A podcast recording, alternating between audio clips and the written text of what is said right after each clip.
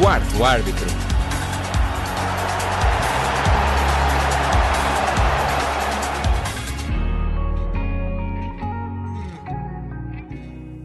Olá, sejam bem-vindos à quarta edição do Quarto Árbitro.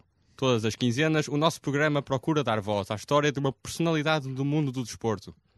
Eu sou José Miguel Soares e quero dar as boas-vindas ao Diogo Magalhães e ao nosso convidado Sérgio Barreto, treinador das séniores femininos do Valagares Gaia Futebol Clube.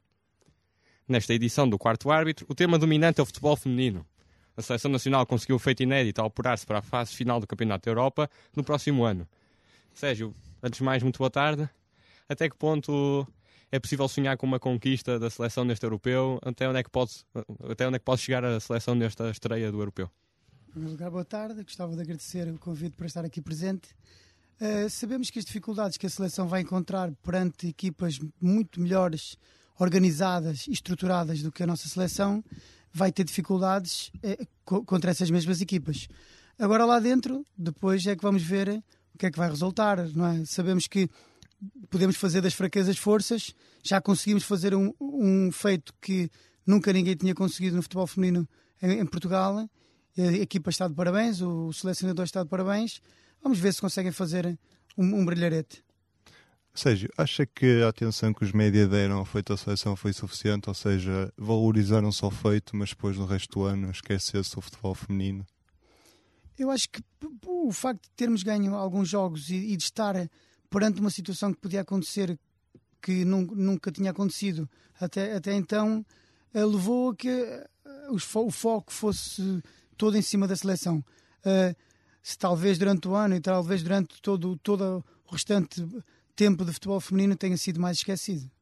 E talvez os jogos serem televisionados contribuía para uma melhor uh, propagação da modalidade. Sim, sim, isso é verdade. Eu posso falar, eu, tive, eu estive no, presente no, no, jogo da seleção eh, no, no Restelo e estariam 3.700 e tal pessoas a ver o jogo e acho que se bateu o recorde de assistência de um jogo da seleção feminina.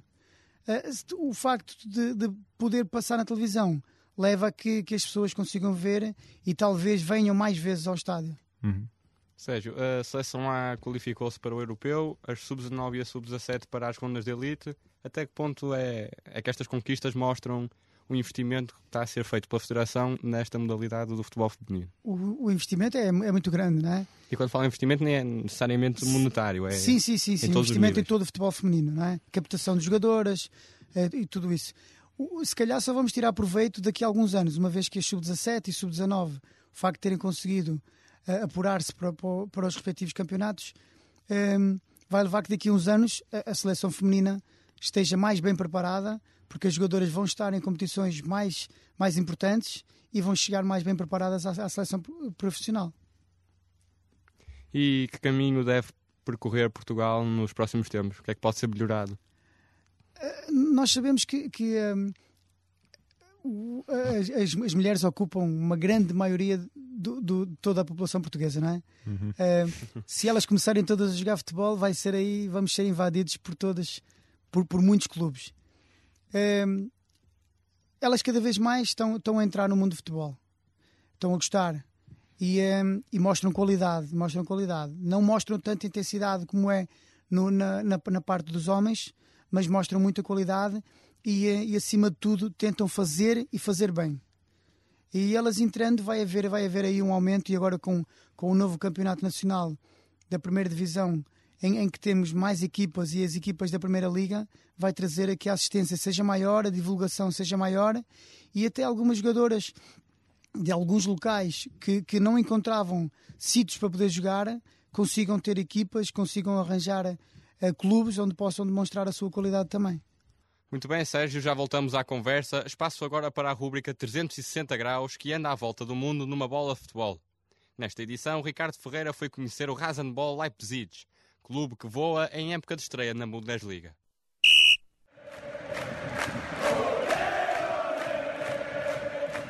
Chamam-lhe equipa de plástico.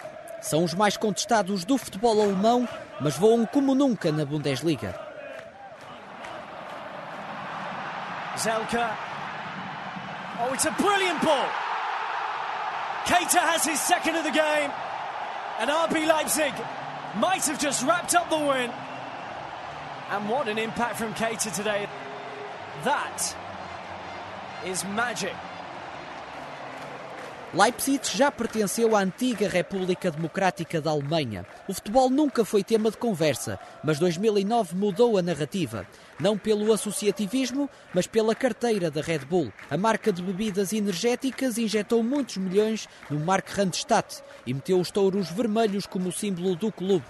Daqui surgiu o Rasenball Sport Leipzig, que contém as iniciais do nome comercial da Red Bull patrocinador e proprietário confundem-se para dar asas aos Bullen, como afirma o diretor desportivo Rolf Ragnick. No desenvolvimento das instalações para o clube, pensámos que a melhor maneira seria contratar jogadores novos e talentos desconhecidos. Essa filosofia encaixaria muito mais na marca e na maneira como queremos jogar ao ataque. Pressão alta e transições rápidas definem muito bem o Red Bull, ao contrário de um jogo expectante baseado em alguns contra-ataques. Esta estratégia soa bem e por isso continuamos a proceder desta forma. O sucesso foi imediato quatro promoções em apenas sete anos, fruto da aposta nos jovens talentos e em infraestruturas. Mais do que nunca, o Leipzig anda nas bocas do mundo. Subiu esta temporada à Bundesliga e já está a ter o melhor desempenho de sempre para um clube recém-promovido.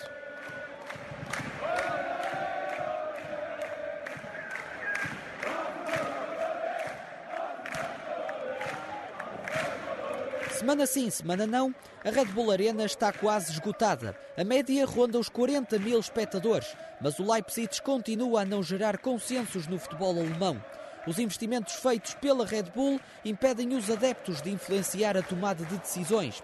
Até tem havido manifestações e boicotes aos jogos por parte dos fãs de outros clubes. Seja como for, o Rasenball Leipzig vai continuando a ter asas. Lata não lhes falta, pelo menos enquanto o mundo continuar a beber Red Bull.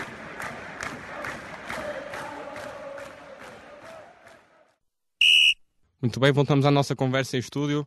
O Valadares ganhou no início da época a Supertaça ao bater o Futebol Benfica, bicampeão nacional e vencedor da Taça Portugal. Foi uma espécie de vingança pela derrota na, na prova rainha? Vingança não, eu disse isso mesmo na, na, na altura de, da Supertaça. Uh, não falo tanto por mim, porque não, não estive presente na, nas épocas anteriores. Uh, aquilo que eu fiz ver às jogadoras é que a uh, vingança não se, não se aplica num, num, jogo desses. Devíamos pôr era tudo o que podíamos pôr lá dentro para trazer de vencido ao jogo. Se, se ganhássemos, seria ótimo. Se perdêssemos, também não podia cair nada em relação, em relação ao novo, ao novo, à nova época que está a começar. Agora, sabíamos que no âmbito das jogadoras, no interior das jogadoras, estaria um bocadinho de de raiva, entre aspas, não é? Em relação àquilo que nunca tinham feito, que era ganhar ao Benfica. Ou seja, eles perderam sempre com elas, não é? O ano passado eu vi também o resumo do, da final da taça e foram injustamente derrotadas. Tentei trazer um bocadinho, pegar na, na parte anímica uhum. da equipa e levar com que elas fossem ultrapassar as dificuldades todas e trazermos de vencida a taça. Com cinco jogos disputados no campeonato, o Valadares ocupa o quarto lugar da classificação. Quais são as perspectivas do clube? Aquilo que foi proposto era tentar manter o Valadares no topo do futebol feminino, não é?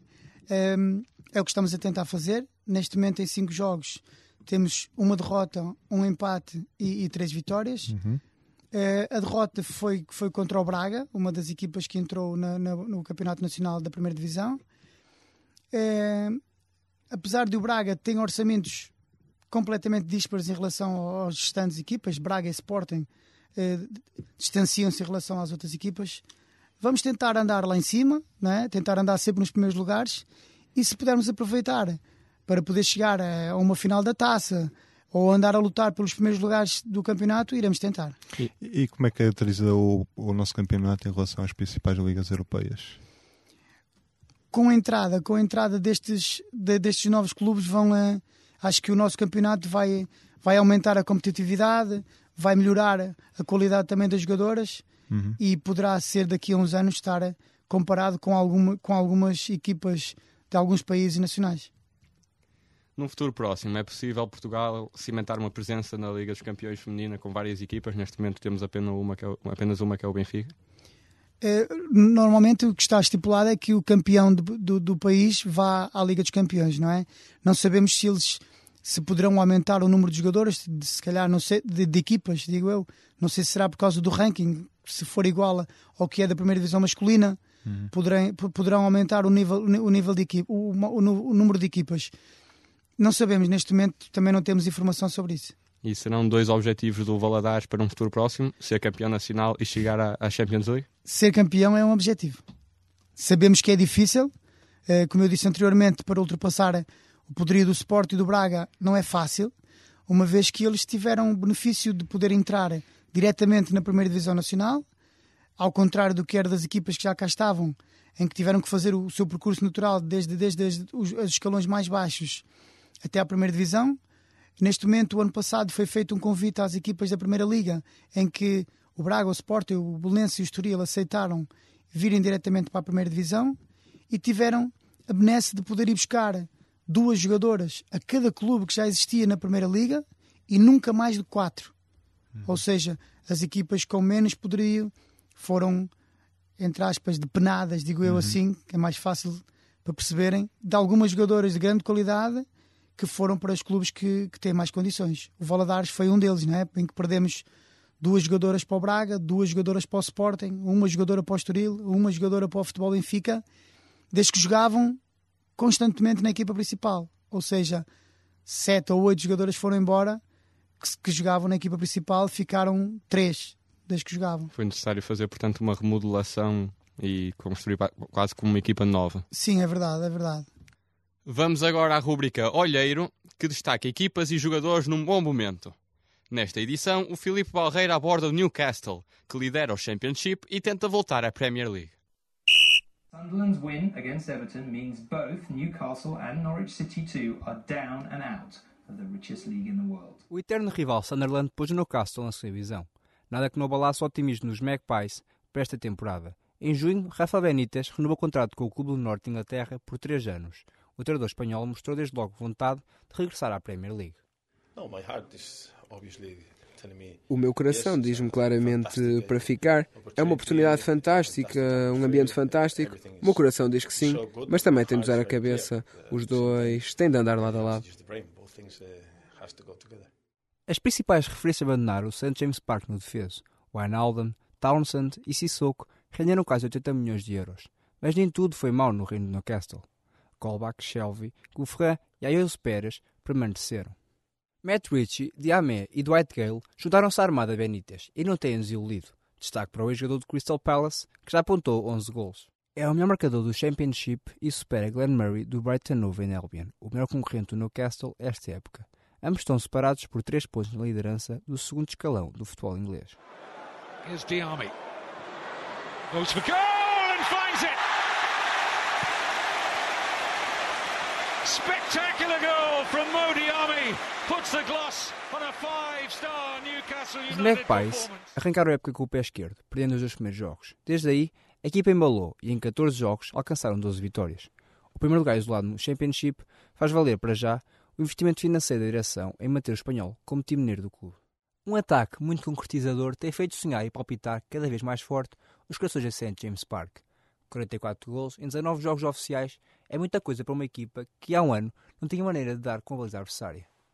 Apesar do segundo escalão inglês ser muito imprevisível, o clube do Norte de Inglaterra será sem dúvida um dos favoritos para regressar à Premier League. E se continuar assim, Benítez pode redimir-se do desastre da temporada passada e recolocar os Magpies na primeira divisão, mais fortes do que quando lá saíram. Para a terceira parte deste, desta conversa, queremos saber um pouco mais sobre o Sérgio. Quando surgiu o gosto pelo futebol e desde quando soube que queria ser treinador? Mas de futebol feminino ou futebol em geral? De futebol em geral. Não, futebol em geral já há muito tempo, não é? Eu pratiquei durante muitos anos futebol, também de, da minha formação sou professor de educação física, um, ehm, sempre gostei de futebol e depois, uh, no momento em que tive uma lesão, comecei a me interessar mais pela, pela, pelo aspecto de treinador e há muitos anos que sou treinador. O Sérgio entrou este ano para iniciar numa nova fase do Valadares. Como é que surgiu a oportunidade? Surgiu um convite por parte do presidente. Eh, no princípio fiquei um bocadinho um, alarmado porque não, nunca treinei futebol feminino, uhum. né? sabia de alguns aspectos do futebol feminino, mas nunca me tinha interessado em si, porque Durante muitos anos fui treinador das camadas jovens ou, de, ou, ou de séniores, mas principalmente das camadas jovens de clubes do, do topo, não é? Leixões, eh, Feirense, há muitos anos que eu estava no Feirense, e quando surgiu este convite, por um lado fiquei preocupado porque não sabia nada sobre, sobre futebol feminino, mas por outro foi um estímulo enorme poder trabalhar numa equipa, primeiro da primeira divisão nacional uh, feminina, e também eh, depois de tudo que eu, quando eu fui convidado, tentei absorver as informações todas, ver que era uma equipa que tinha algumas qualidades e que daí poderíamos tirar de alguns proveitos. Uh, foi abraçar este convite no máximo, não é? no máximo com, com todas as minhas forças e, e, e, apelar à qualidade também das jogadoras para podermos fazer uh, bons objetivos no campeonato. Uhum. O clube é uma referência no norte do país e também na formação do, no futebol feminino. O que, é, o que é que acha que está por trás deste sucesso? Por trás desse sucesso está um, um homem que, que, tudo faz pelo, pelo clube, não é? O presidente tudo faz para que o clube tenha as melhores condições possíveis e aposta, e aposta forte no futebol feminino, não é? Para isso é, é prova os escalões mais baixos do, escalão, do, do feminino que temos no Valadares, que os clubes aqui à volta não têm, não é? E na visão do Sérgio, o que é que distingue o futebol feminino masculino? Pode falar também da sua experiência quando começou a treinar o, o Valadares. Sim, o que distingue, o que distingue em si é principalmente a intensidade. A intensidade que, que vemos no feminino é completamente diferente do masculino. É também quando estamos a transmitir alguma informação ou algum objetivo que nós pretendemos às, às jogadoras, elas questionam e querem saber o porquê de, de, fazer aquilo. Os rapazes não, os rapazes nós falamos o que queremos, aquilo já está inato de tal forma que já conseguem fazer. Agora, e o que eu tenho dito às minhas jogadoras é que, que fico admirado a forma como elas tentam fazer e fazer bem em relação ao que era dos rapazes. Uhum. Elas tentam fazer sempre cumprir a risca aquilo que a gente lhe pede e existem alguns mitos que as raparigas são piores para este desporto do que os rapazes, uh, algo que cada vez se comprova que na realidade não é assim. Isso há em tudo, em todo lado temos aquelas que são melhores e piores e nos, e nos rapazes também. E quais são os objetivos do Sérgio para o futuro? Os, os meus objetivos é, é, são sempre evoluir, cada vez mais, não é aprender, estamos sempre a aprender. Um, e se pudermos continuar no campeonato com que estamos, de perfeito agrado. Então, está a ser uma experiência ótima. Não digo isto só pelo facto de termos ganho a supertaça, não.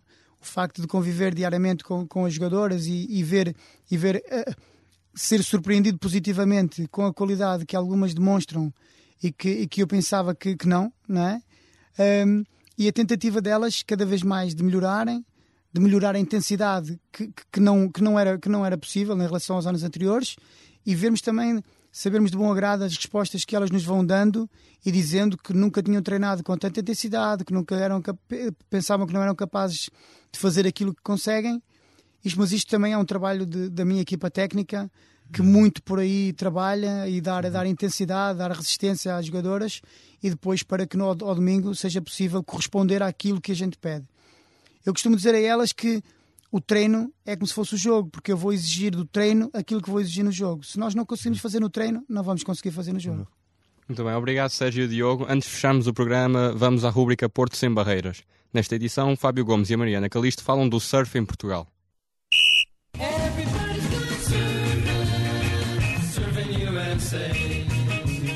O surf é uma modalidade que está cada vez mais em moda em Portugal. Cá no norte do país temos como principais lugares para praticar Matosinhos, Oessa da Palmeira e um pouco mais abaixo Espinho. Isto apesar de alguns dos lugares mais famosos estarem localizados mais a sul, como Peniche, Iricera e a Nazaré, conhecida pela sua onda grande. Além da chegada de Tiago Pires ao top 20 mundial, Portugal recebe desde 2009 uma etapa do circuito mundial em Peniche, na praia de Supertubos. Tem sido uma oportunidade de dar aos melhores atletas nacionais a oportunidade de competir contra a nata do desporto. A edição de 2016, que decorreu na semana passada, não teve o mesmo sucesso que a de 2015 para os atletas portugueses, quando Vasco Ribeiro só perdeu na meia-final contra Ítalo Ferreira, pois os representantes deste ano, Frederico Moraes e Miguel Blanco, foram eliminados nas rondas iniciais. Portugal também conta com etapas no circuito de qualificação em Cascais e em São Miguel, nos Açores. Além disto, o que torna Portugal um destino atrativo para os praticantes do desporto é o clima, ou seja, a possibilidade de se poder praticar surf durante quase todo o ano em quase todo o país, ilhas incluídas. São estes os fatores que têm tornado Portugal cada vez mais internacional e, na opinião do surfista Pedro Rodrigues, há mais do que só o clima. Nós temos ótimas ondas. Eu próprio não me vejo a querer viver em mais nenhum país por causa das ondas que nós temos e todo num pequeno país nós temos condições completamente diferentes num espaço de 100 km.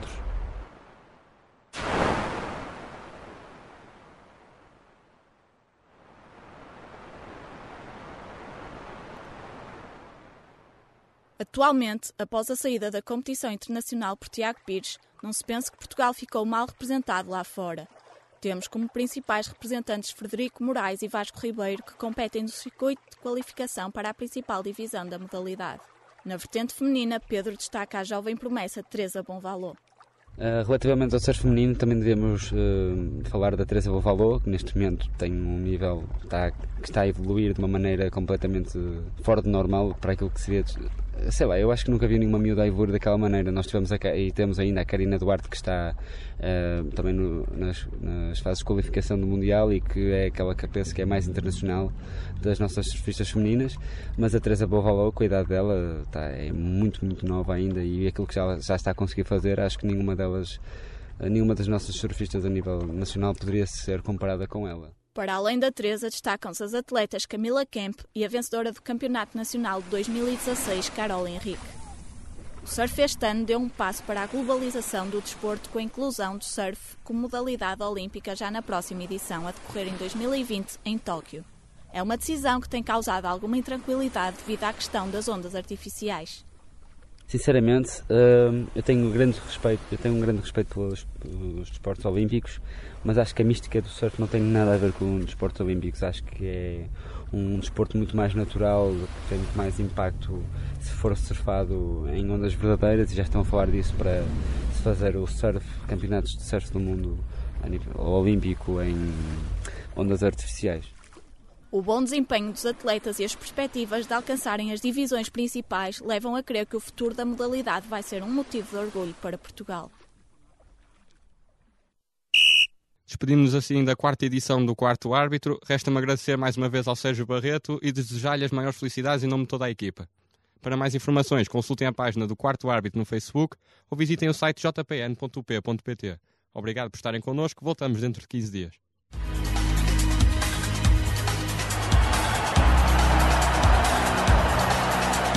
Quarto árbitro.